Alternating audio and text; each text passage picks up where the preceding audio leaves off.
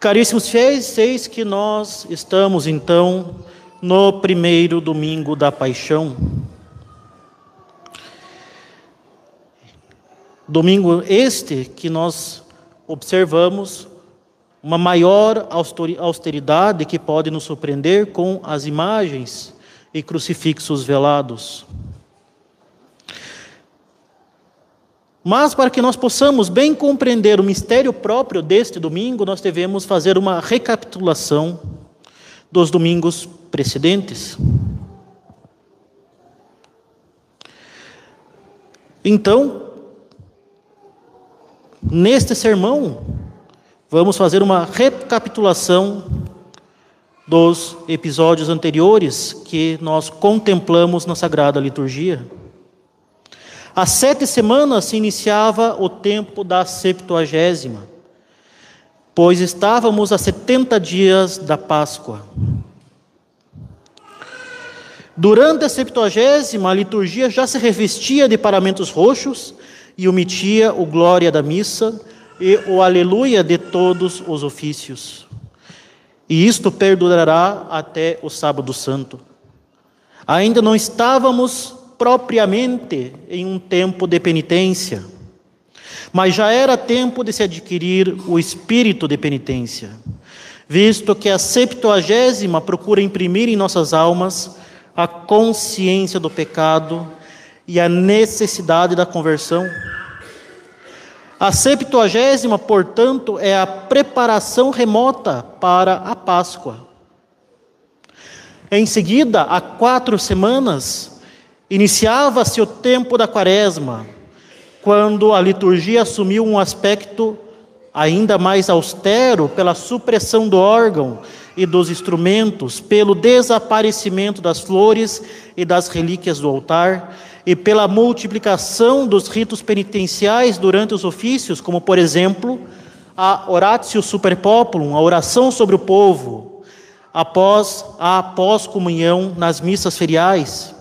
Oração esta durante a qual os fiéis se mantêm ajoelhados e com as frontes inclinadas.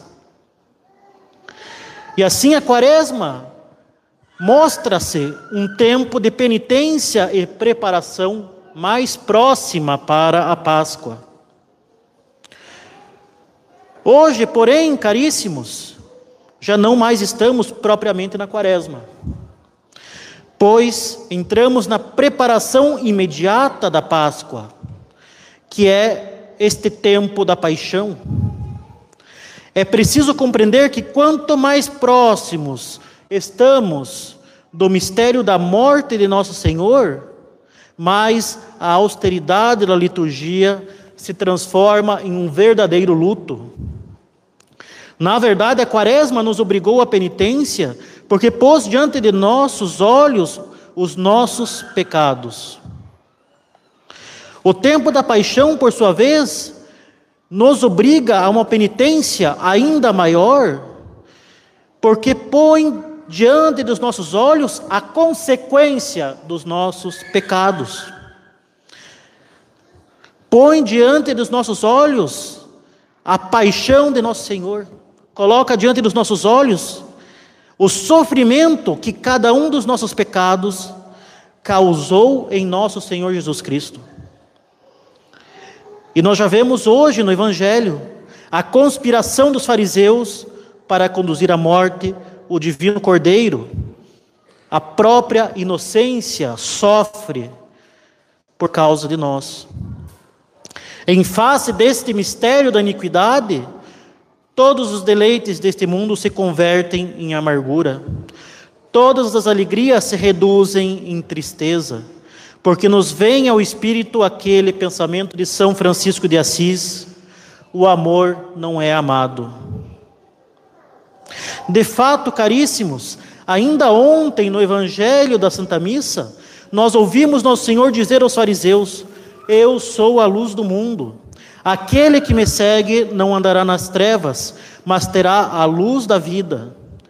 Eles, porém, não podendo suportar a pregação da verdade e os milagres operados por nosso Senhor Jesus Cristo, especialmente a estupenda ressurreição de Lázaro, cujo evangelho foi lido na última sexta-feira, pegam em pedras para apedrejá-lo.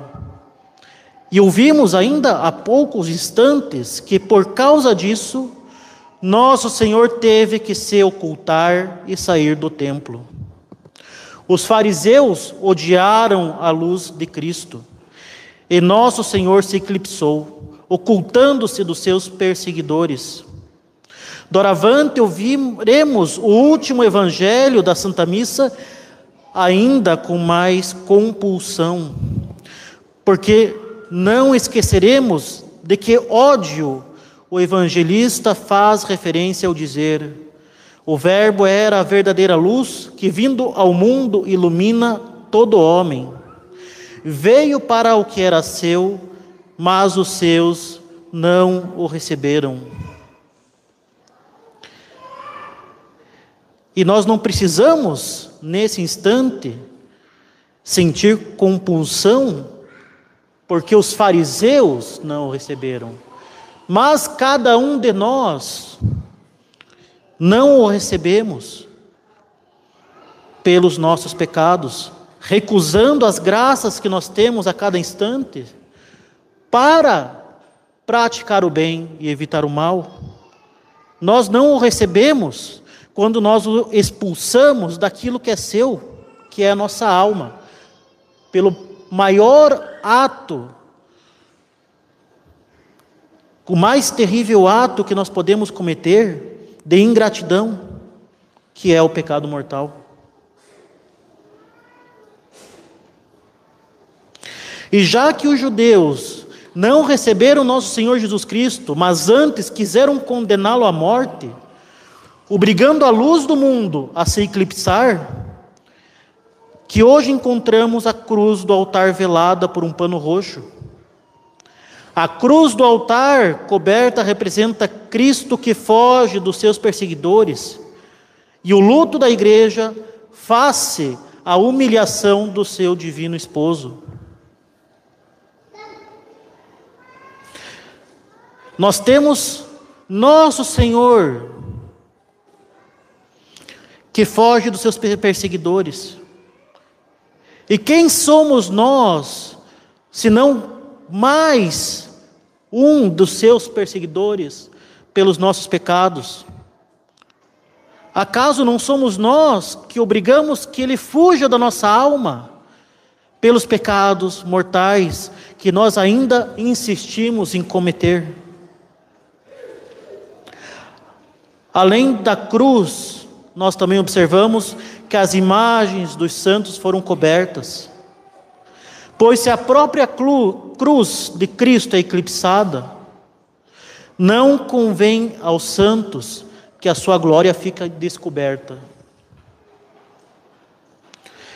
Na liturgia propriamente, caríssimos, o luto da igreja se, se expressa pela supressão do Salmo 42 nas orações ao pé do altar o que ocorre somente nas missas dos defuntos. Uma vez que este salmo manifesta a alegria da igreja ao retornar para o templo santo de Jerusalém. É a alegria da igreja ao celebrar o sacrifício eucarístico. Ora, Cristo se ausenta do templo. Cristo foge do local em que se oferece o sacrifício de suave odor pelo pecado do seu povo. Ora, esta alegria de encontrar o Messias prometido no templo é incompatível com o luto desse tempo. A, de, a doxologia, isto é, o glória ao Pai, desaparece do introito, desaparece do asperges, desaparece do salmo do lavabo, assim como dos responsórios do ofício divino. A glória de Deus, evidentemente, não desaparece completamente, mas ela é eclipsada. Eis o profundo luto da igreja diante da conspiração dos fariseus que em breve levará nosso Senhor à morte de cruz. Eis o luto da igreja ao contemplar o pecado dos seus membros, o nosso pecado, que expulsa Deus do domínio da sua criação, que é a nossa alma, colocando-a sob o domínio do demônio. Mas apesar disso, caríssimos, o luto da igreja é mesclado por uma misteriosa alegria. Afinal de contas, meus caros, a cruz, o instrumento da morte do Salvador, é paradoxalmente o sinal da sua vitória e do seu triunfo sobre o demônio, o mundo e o pecado. Razão pela qual, durante o tempo da paixão, é louvada, é glorificada, é exaltada pelos hinos do breviário e pelo prefácio da missa, a cruz de Nosso Senhor. E isto é uma resposta muito adequada a tantas acusações iníquas de que o rito romano tradicional recebe, acusações que o rito romano tradicional recebe de inúmeros teólogos modernos que afirmam que a liturgia de antigamente, coloque-se entre aspas este antigamente, pois nada mais atual do que o rito romano tradicional. A acusação de que a liturgia tradicional não tinha olhos senão para a paixão de Nosso Senhor, que não via senão o sacrifício, que esquecia-se completamente da ressurreição, e que a ressurreição teria sido redescoberta na liturgia nos anos 60.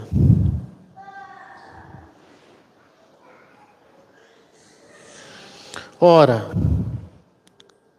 estes teólogos pensam que descobriram de forma inédita a alegria da ressurreição que estava escondida há pelo menos uns dois mil anos.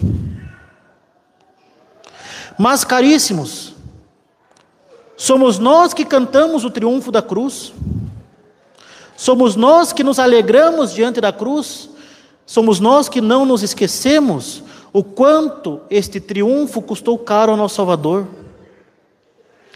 Custou nada menos do que a sua sanguinolenta, cruenta e dolorosíssima paixão.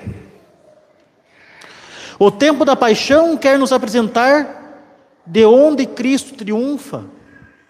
Ele triunfa de uma morte vergonhosa, pois não havia pena capital pior no, templo de nosso, no tempo de Nosso Senhor do que ser condenado ao suplício da cruz. Tão vergonhosa era a crucifixão que os primeiros cristãos não tiveram coragem de representar Cristo crucificado de forma crua. E assim cravejavam as cruzes do altar de pedras preciosas, ou representavam o Salvador com trajes de rei. Pois, como diz o hino das vésperas, é do madeiro da cruz que Deus reinou.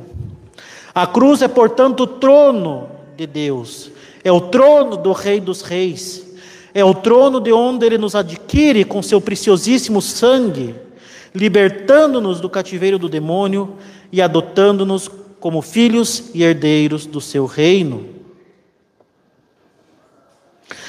E assim, devemos nos lembrar, meus caros, que apesar de quaresma ter sido um tempo de penitência e mortificação, a finalidade dos esforços quaresmais não era outra senão reaver a verdadeira alegria da nossa alma, que é a alegria espiritual, pois o apego excessivo aos bens desse mundo tira de nossa alma a consideração dos bens espirituais. E é por esta razão que no segundo domingo da quaresma ouvimos o evangelho da transfiguração e é por isso que no quarto domingo nós tivemos a multiplicação dos pães. É por isso que no quarto domingo nós tivemos os paramentos róseos, nós tivemos o órgão, nós tivemos as flores, nós tivemos um vislumbre da alegria que será a alegria do triunfo de nosso Senhor. Num primeiro caso, A igreja nos consola com a recordação do prêmio final da penitência, que é a glória do céu. No segundo, a igreja nos alenta com o prêmio já deste mundo, uma vez que a mortificação também serve para se recuperar o justo equilíbrio das consolações e bens sensíveis. Então, mesmo no tempo da paixão, mesmo no tempo de luto, mesmo contemplando a consequência sangrenta dos nossos pecados, há espaço para uma alegria espiritual. Nós já vislumbramos o triunfo da cruz, e então é iminente a alegria pascal.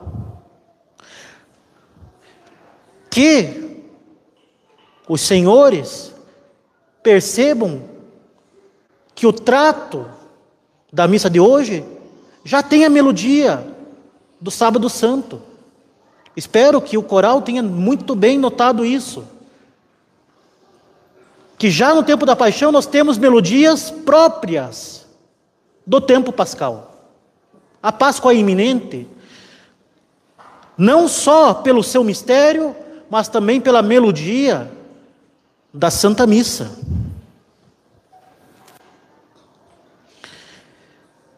É a cruz é inseparável do triunfo da Páscoa, e o triunfo da Páscoa é inseparável da cruz.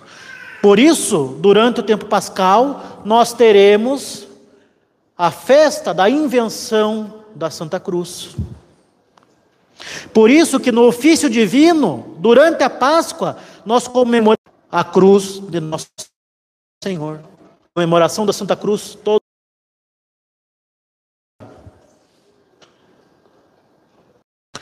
Nem foi esquecido o mistério, a alegria pascal, nem foi ela redescoberta. Afirmar isso é uma aberração. O que nós temos é justamente a plenitude do mistério da redenção, no qual está unido de forma indissolúvel o sacrifício da cruz ao triunfo da ressurreição. No tempo da paixão, então, caríssimos, não há outra alegria a ser considerada senão a do triunfo vidouro, que é o triunfo da cruz, que nos leva à glória da ressurreição. E enquanto aguardamos esperançosos o domingo da Páscoa, a cruz do altar e as imagens veladas nos recordam não apenas o luto da igreja durante a paixão, mas também a nossa merecida desolação. Afinal, como disse Santo Agostinho, o pecado consiste numa aversão a Deus e numa conversão à criatura. Aversio a Deus et conversio ad criaturas.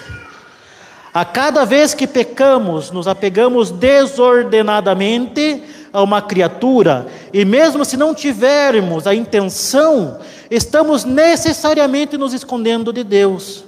Estamos desprezando o nosso Criador. Estamos desperdiçando o sangue derramado por nosso Senhor Jesus Cristo, por nós, porque estamos preferindo a criatura. Se na quaresma procuramos fazer mortificação para curar esta conversão à criatura, este apego excessivo e desordenado, no tempo da paixão devemos nos condoer porque Deus também esconde a sua face de nós, porque nós tivemos aversão por Ele e desprezamos o seu amor, desperdiçamos o sangue derramado na cruz por nós. Diz nosso Senhor no livro do Deuteronômio, Deuteronômio Vou ocultar-lhes o meu rosto, pois são uma geração perversa, pois são filhos sem lealdade. Com efeito, caríssimos, não há pior castigo para o pecador senão ser abandonado por Deus, que lhe permite continuar em seu estado miserável, usufruindo de seus delírios para cair no fundo do poço, quebrar a cara e se tocar que o que ele está fazendo é, antes de tudo, o maior mal possível para ele próprio. Quando nós nos obstinamos e não ouvimos os alertas da igreja, os alertas das boas companhias, os alertas da nossa própria consciência, Deus permite que quebremos a cara para que, para que sintamos o mal que estamos fazendo contra nós mesmos. Nenhuma doença, nenhuma miséria material, nenhuma catástrofe natural é maior do que o pecador ter a liberdade para continuar pecando. Pois se o filho pródigo não quer viver na casa do seu pai, então fará a experiência de viver entre os porcos, sem perceber que no fim das contas ele vale menos do que eles. A cegueira espiritual é a pior consequência do pecado. Porque se Deus continuasse a derramar graças abundantes aos seus pecadores obstinados, estes as desprezariam sem cessar, o que apenas aumentaria a sua culpa, apenas tornaria pior a sua condenação eterna no inferno. Se Deus diminui as graças, se Deus permite que quebramos a cara, é por misericórdia, é porque Ele nos ama. E se os mundanos aparentam serem inabaláveis na obstinação da sua falsa felicidade, isso não passa de um merecido e grande castigo.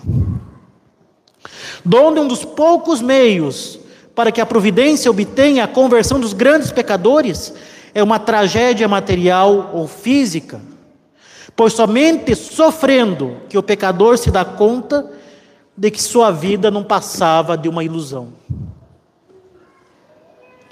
Quando vemos alguém sofrer, quando nós sofremos, saibamos que o sofrimento sempre vem para o nosso bem e frequentemente para a nossa conversão, ou até mesmo para uma, uma maior união nossa com Deus.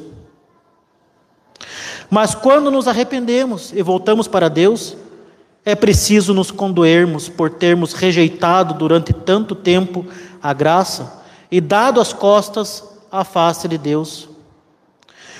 No tempo da paixão, a cada vez que a liturgia nos apresentar o Cristo sendo perseguido pelos fariseus, nós devemos nos colocar no lugar desses fariseus, como fez São Paulo ao dizer aos coríntios: Eu sou o menor dos apóstolos, eu não sou digno de ser chamado apóstolo, porque persegui a igreja de Deus. De fato, caríssimos, entre nós e os mundanos, ou entre nós e os maus católicos, ou mais ainda, entre nós e aqueles que pretendem destruir a Santa Romana Igreja por dentro, isto é, os progressistas, a exemplo de São Paulo, devemos dizer: somos nós os menores, porque conhecemos a Deus mais do que os outros, e um dia nós não o amamos, porque conhecemos a Deus melhor do que os outros, e ainda não o amamos tanto quanto este conhecimento nos impele a amá-los. Na verdade, meus caros, é de se esperar que a igreja esteja infestada de inimigos de todo tipo, se mesmo entre os amigos de Deus se encontram infiéis e tíbios. Se mesmo entre aqueles que o conhecem, que conhecem a verdade, que têm todos os dias a oportunidade de assistir à Santa Missa, se tem à sua disposição padres que confessem e orientem e que buscam ser fiéis à santa doutrina, se ainda assim continuamos caindo e recaindo no pecado grave, se continuamos expulsando Deus da nossa alma, se não conseguimos, apesar de tantas e abundantes graças, manter-nos constantes na oração,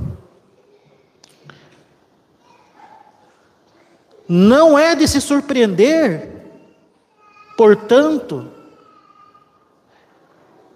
que na Santa Romana Igreja hajam tantos inimigos querendo destruí-la, se tantas doutrinas ímpias são propagadas, se entre, se mesmo entre os mais altos graus da hierarquia se encontram autoridades infiéis à doutrina transmitida. Não é de se surpreender quanto mesmo entre aqueles que pretendem ser sérios católicos há tanta inconstância e tibieza. Caríssimos, a Páscoa do Senhor é iminente. A paixão do Senhor é iminente. Que nós contemplando a consequência dos nossos pecados, contemplando a expulsão de Deus das nossas almas pelas imagens veladas, pelo luto da Sagrada Liturgia, busquemos correr atrás dele, busquemos reparar tantas ofensas, sobretudo por uma maior fidelidade à vida de oração, especialmente a meditação e a fiel prática das virtudes, fiéis à mortificação, fiéis às nossas boas resoluções. Nunca é tarde para iniciar a nossa penitência quaresmal.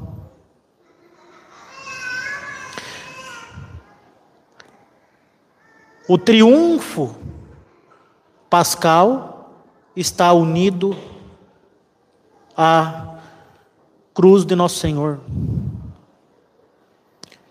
A ressurreição de Cristo em nós, portanto, depende do nosso sacrifício, da nossa união ao sacrifício da cruz.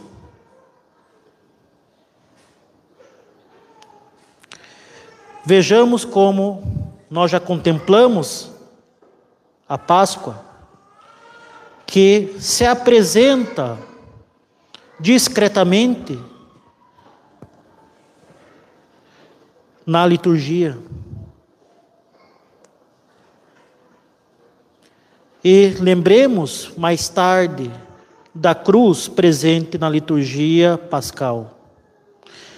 Enfim, caríssimos, tenhamos bem claro que se Cristo não ressuscitar em nós, pela nossa união ao sacrifício da cruz, a Santa Romana Igreja não triunfará tão cedo dos seus inimigos, pois se Cristo não ressuscitar em nós, nós somos o primeiro inimigo da Santa Romana Igreja.